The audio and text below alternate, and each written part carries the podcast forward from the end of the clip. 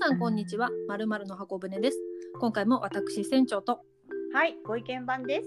よろしくお願いします。よろしくお願いします。11月はこの1回だけ11月17日でございます。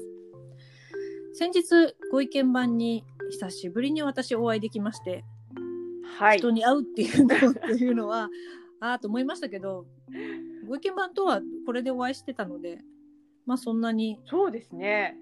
思った通りの人だったなって思いました。あちょっとだけあの圧を感じたのでドキドキはしましたけれども、生身って怖えと思いました。あれ何ヶ月ぶりでしたっけ？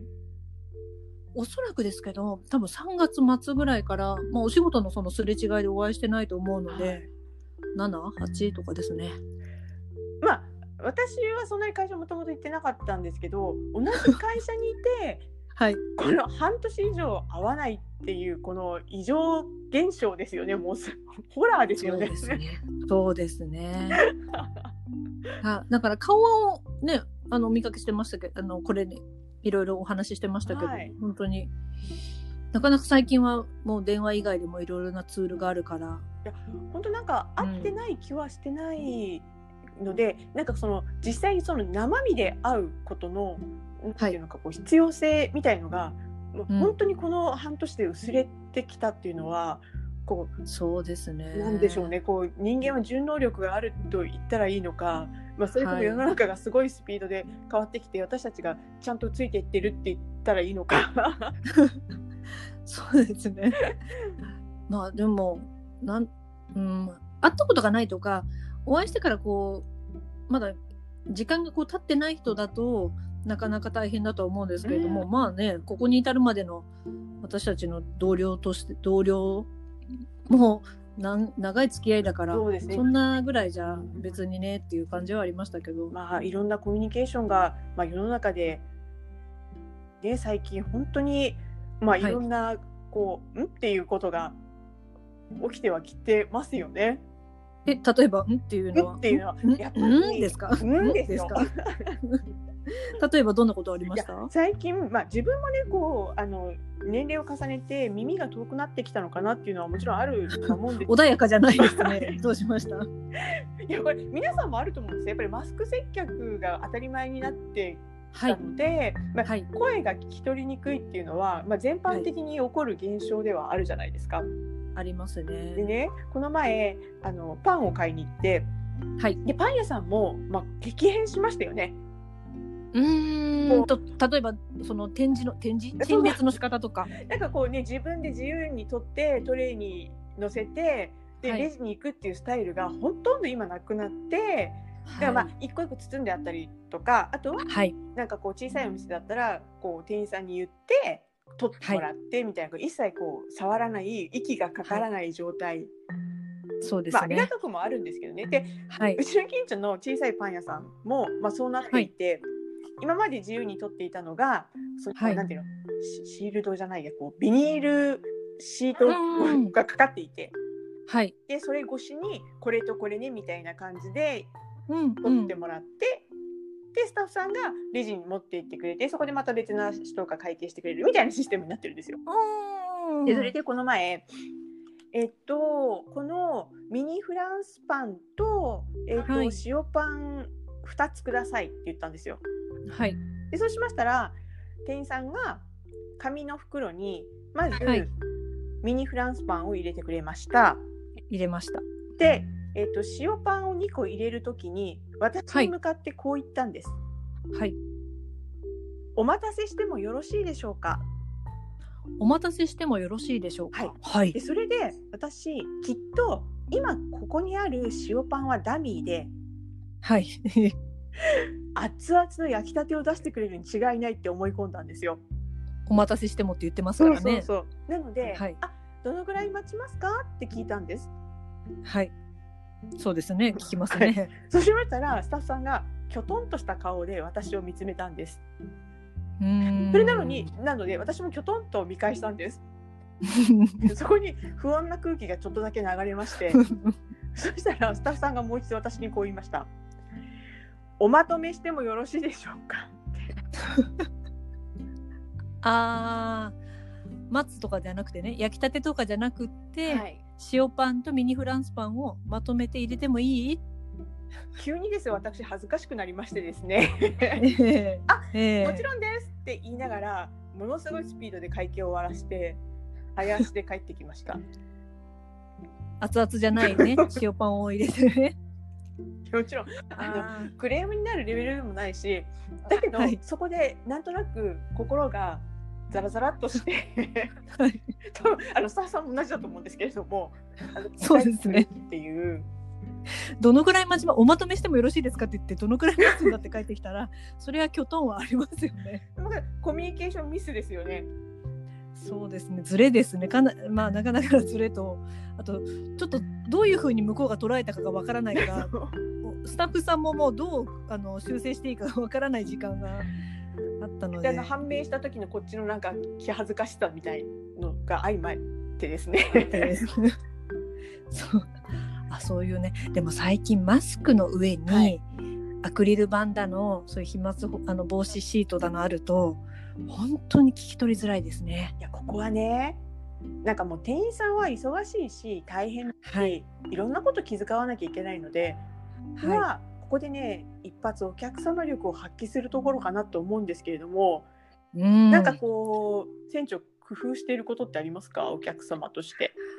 なるべくです。ねなるべく、まあ、特に会計の時とかはあの防飛沫防止がいろいろあったりするじゃないですか、はい。だし会計間違えてはいけないところだからもうお会計例えばお釣りがあもう1,000円で小銭もうないよっていう時には1,000円でっていう時にはもうその指をさしてこれだけ それ以上小銭は出しませんみたいなのをあの一緒に合わせてジェスチャーを加えるとかなるほど。あとあの支払い回数1回でっていう時には1回でって返しても聞こえてくれないかもしれないから「うん」って言ったり指1本立てて「そう」っていう風に言ったりなるべくその言葉だけ以外の部分でも伝わるようには意識していますがそれは私が面倒なことに巻き込まれたくないからです。あお互いのためにってことですよね。はい、い。やそれはねすごいよくわかります。なんかこう向こうに聞き間違えられてもこっちが嫌な思いをするし、はい。私が言ってることを聞き取ってもらえなくても向こうに悪いなってはい。思うし、かえって時間がかかってしまうので、はい。まあ、そういうこうジェスチャーを多用したりとかうん、ご意見番はどういかがですか？いや私も結構ですね全身使いますね。使いそう。うんなのでそれ例えばパンを買う時とかでも、はい。あの必ず商品名じゃだけじゃなくて指をさすようにしてます。なんかこのこのしフランスパンととか。で、あの 塩パン2つとかっていう時にちゃんと2本指を立てるとか、うんうん。なんかそういう工夫はしてるかなと思いますね。そうするとこう相手が受け取ってくれてるのもわかるから、こっちも安心してじゃあレジに行ったら、まあ、焼きたてじゃないけれども塩パンを持ってきてくれてまとめてくれるっていうのがわかりますもんね。そこ そうですねは。うんお互いお互いお客様の方からやった方がいいなと思います。そう思います。それが結果その待たされないとか、うんうん。スピーディーだったり効率よかったりっていう風にするのかなと思ってそんなに大きな声ねあのスタッフさんは少し声を大きくしたりとかっていうのは必要かもしれないですけれども、お客様は別にそこまでする必要ないとしたらちょっとだけリアクションをとかちょっとだけジェスチャーを加えてお話しするとかっていうのは結構いい今の時代に即したコミュニケーションかなっていうふうに思いますね。あとお支払いはって言われた時に Suicaでって Suica見せちゃったりとかします。あまあなんかそうですよクレジットカードね。の CM みたいですけども Suicaでみたいな そうですね何かの回し物みたいですけど でも見せた方があの支払うなんでしょう端末がいろいろあるじゃないですか最近って。であれにこう連動させる手続きを考えると見せた方がああ交通系ねとか分かりますもそんね。ポイントカードも一回こう画面に出してからにっこり顔の横でこれでみたいな。にっこりする必要はないんですけどなんだろう。あでも分かりますあの見せてるだけだとはーになってしまうからこれでってことですすよね。これでこれ使いますみたいな感じですよね。持ってますとエかコバッグとかもあの持ってることを最大限アピールするために広げて笑うとか、はい。そうですね。でもそれだけで何でしょう円滑にというか進んでいくとすると、絶対やった方がいいと思いますけどなんかね。ね今まで通りお客様なんだからこっちのこと察してねっていうのはもうね、うん。古い本当に。あと察することができる部分がすごく狭いじゃないですか。だから前はもう少し察することができたかもしれないけど、なかなかもうね最難題ですよ。もうもんもう難しい。とするとこっちもヒントというかね、出していかないと。というふうに思います。本当ですね。だからもう最大限見せる、あのジェスチャーする、あうんの、首ちぎれるほど振る、そうですね。本当あの時に私あのセサミストリートのマペットだと思ってますもん。びっくりみたいな時にはもう首伸び上げますよ。でもそのぐらいなんかこうう動かすことを50%増しにしないと、聞こえること50%減をカバーできないですよね。うん、そう思います。聞こえないと聞こうとすることで本来の内容よりは音を聞くって方に集中してしまうので、あの良好なコミュニケーションとは言えないですからね。そしてはい聞こえない部分をはい勝手な妄想で焼きたてなんだなとかっていうふうに思うっていう危険性がありますよね。そうですね。それで期待しちゃって。そうでもないっていう ののがっかりと恥ずかしさとっていうなるんだったら未来のね恥ずかしいとがっかりを防ぐためにもえもう一回っていうふうに聞いた方がいいですね。ねちょっとまあ聞き間違いだからそこはもうジェスチャーじゃ収まらないですけど。はい。だからそうですね。まああのお店の側もまとめますかが少しジェスチャーがあればまさかの焼きたての期待されるってこともなかったかもしれません。そうですね。こうトングを動かしながらこう、袋と往復させながらまとめていいおまとめしてもよろしいですかっていうとすごくわかりやすかったりとかしますよね。人に要求するわけじゃないですけど。そうですね。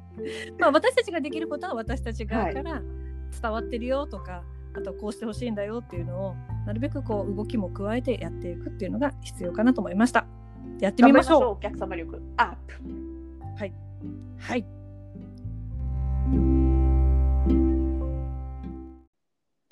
それでは後半です。後半は今回は私の持ち込み企画でよろしいでしょうか？そうなんですよ。持ち込み企画なんです。なんでしょ血液型占いって本当に占いなの？です。う。ということで今日は血液型占いについてお話をしたいと思います。よろしくお願いします。え、なんで血液型占いがっていうふうに思ったんですか？なんまあ割とこういろんな占いがある中で血液型とかいうふうにはなるじゃないですなはいるんですけど、まあ、とあるまあ会社の人がその血液型私と同じ血液型だっていう話をしているところを聞いた時になんとなくこう心がざわっというふうにしてえ、で最近そんな血液型占い占いっていうか性格診断みたいなのを忘れてたんですけどはい。その時にあこの人と一緒かざわ。あご意見番に聞いてみよう。血液型ってそういうふうに本当に性格とかってあるのかな。これだけです。え、その人のこと嫌いなんですね？嫌いではないですしそんなにあの仲いい仲悪いっていうあの席でもないんですよ。一緒のの手が話なんですけど。わけでしょただあああいうあああいうふうに私が見てるあの方と同じなんだっていうふうに思うと ああはあっていうふうに思ったぐらいですけれども。なるほどね。はい。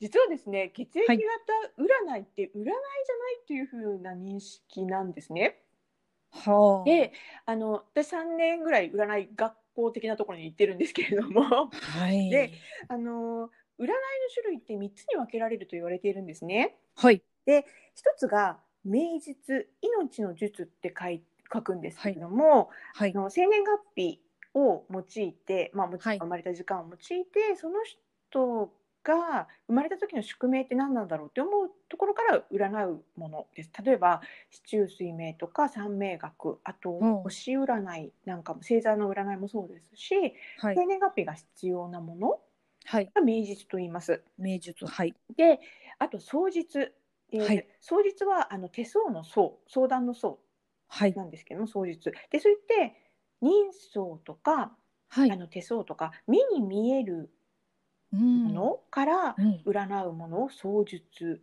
槍術。と言います。はい。で3つ目は牧術あのカタカナの「と」に似た字なんです。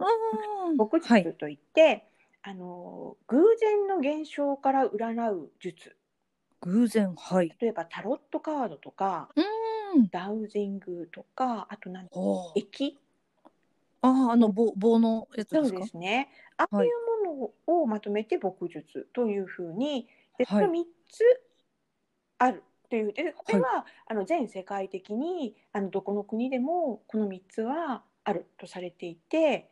占いとしてはこの3つしかみ認めていないという言い方すごくなんかおこがましいんですけれどもはい。その中で血液型占いってどこにも属さないんですね。うんでそれで私も実はですね調べてみたんですよ。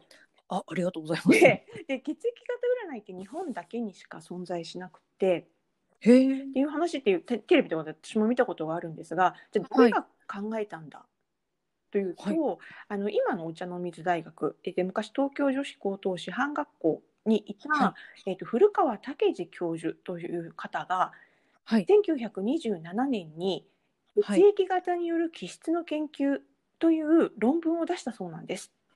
うーん。ずいぶん昔ですよね昭和2年なので。ああ、戦戦前も戦前ですもんそうね。ただきっとこの方はあのなんだろうこう自分の周りの親戚とか知り合いの方のこうんう性格を分析しているうちに、なんか血液型と共通するなみたいなことをぼんやりと思うんって、で調べ始めたっていう、まはいあちょっとまあふわっとした感じだったらしいんですね。はい。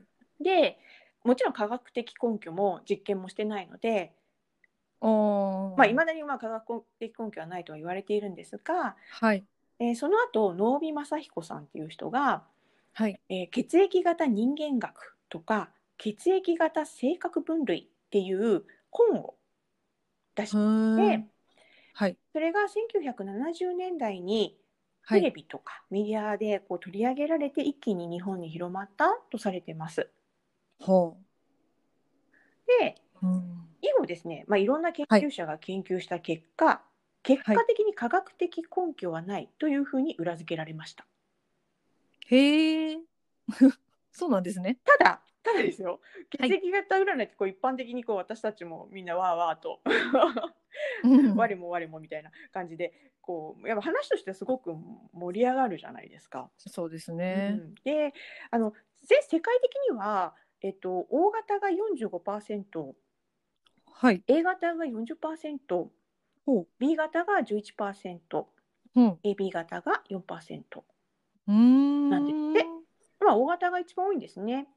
そうですねで。これを日本にはどうなの？日本はどうなの？っていうことになはいると、A 型が40%、うん。O 型が30%、うん。うん。うん。B が20%、はい。AB が10%。えー、比率がだいぶ違いますねっ。てことなそうなんですよね。ってことなんですねう。んでもちろんね外国にはあの血液型占いという概念もないし、あ自分の血液型が何型も知らかも知らないっていう人がたくさんいるという国もあるし、はいで。これはネット情報なのでわからないんですが、はいえっと、南米グアテマラでは大型が95%、うん。ほうではそうになあ。るといやもうそもそも占いじゃないよねっていうそうですね。ほとんどがもう。ね。同じ人になっちゃうので。なん。でこう私たちはこう日本人って占いとしてこう、まあ、確立しているのか、まあ、科はい学的根拠がないにもかかわらずっていうとはい。例えば、まあ、私たちが知ってる情報って A 型はきっちり几帳面とか O 型は大雑把とか、B 型は、えー、と自分勝手で AB 型は変わり者みたいななんかスはい。はい。テレオタイプのものは知ってるじゃないですか。はい。ただ、まあ、大雑把とかこだわるとか変わってるっていう表現ってはい。誰にでも当てはまると思いません？一人の人の中で全部持っている要素でしょ、うん。うん。うん。そうですね。私何に関しても几帳面ですっていう人多分いないと思うんですね、うん。うん。大雑把なところもあったりとかはい。でそういう誰にでも当てはまる一般的なことをが自分だけに当てはまることとして誤解して信じてしまうことをあの心理学的にはバーナム効果っていうらしいんですけれども、このせいと言われてるんですね。で、あの A 型って几帳面だよねって言われると言われると、はいあそっかって人は思い込むあ当たってるそういう部分もあるから当たってるって思うんですよ。はい。でそうすると A 型のその人は几帳面な行動をするようになるんですって。はあ。型で几帳面って言われてるからあ私やっぱりこういうとこ几帳面だよねみたいな感じでうーん几帳面なことをした時にあ私ってやっぱり A 型当たってる？みたいなうんうんうん。っていうこの循環がどの人にも起こりやすいというふうに言われているんですへねえ。それだから心理学的にこう暗示をかけている。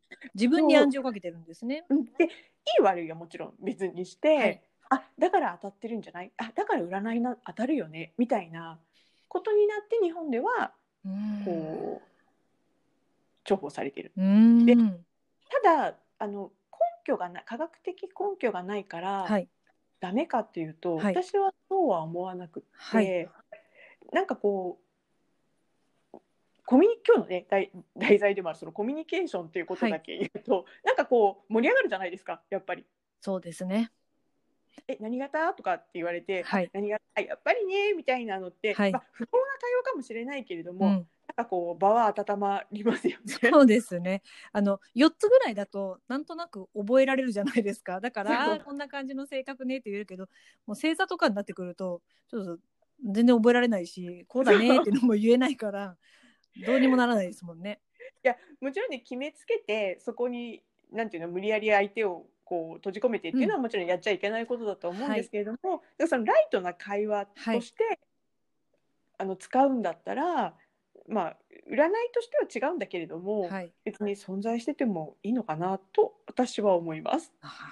そうですね。コミュニケーションツールとしては本当にた単純かつ明確で最強ですよ。はい。ただ、はい根拠はないけれどもってでも根拠がなくて話すネタなんていろいろあるからそういうふうに使っていくといいかもしれないですね。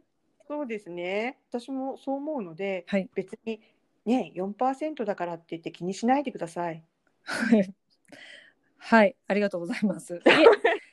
あの4%だからこそ誰かのために役に立ちたいっていうので献血の比率は高いのはこの4%だっていうデータもあるんですよ。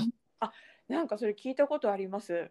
なのでそれもでも自己暗示だと思います。私はその分け与える相手が少ないからこそ私の血をっていうふうに思うのかなってい。やいい傾向じゃないですか。うん、でもねあのな 南米だからラテンの血があると一緒なんですねご意見番は。だからそんなに45%もいるなら献血しなくてもいいだろうって確かに思いますもん。そうなんですよねだから比率低いっていうふうに聞きました。でしょ？はい。でもその少ない方がなんでしょう私がやってあげなきゃっていうふうになるっていうけどまあだからといってね平気なんでしょうけどね。ね。は いそうです。だからまあ自己暗示もほどほどにするとよくうまくこう回せるのかもしれないですから。では私はその最初に発起人となった相手に対しても同じ血液型だけど違う違うって思う自己暗示をこれからかけていきたいと思います。そうですね。はい。ありがとうございました。はい。またあの次回はあの本来の占いの方にあのまた教えていただきたいと思いますけれども今回はちょっと特別企画でありがとうございました。本来の占いってなんだって話になっちゃいますよね。いやいやいや、でもね、血液型占いは今回で終わり。また次回は楽しみにしております。ありがとうございました。ありがとうございます。では、次回ですけれども、12月1日ですね。もう12月に入りますけれども、また皆様にお会いできますことを楽しみにしております。また、占いも、ご意見番の占いコーナーもありますので、インスタグラムやっております。もしよろしければ、お問い合わせください。はい、お待ちしてます。はい。では、また次回お会いできますこと。さようなら。さよなら。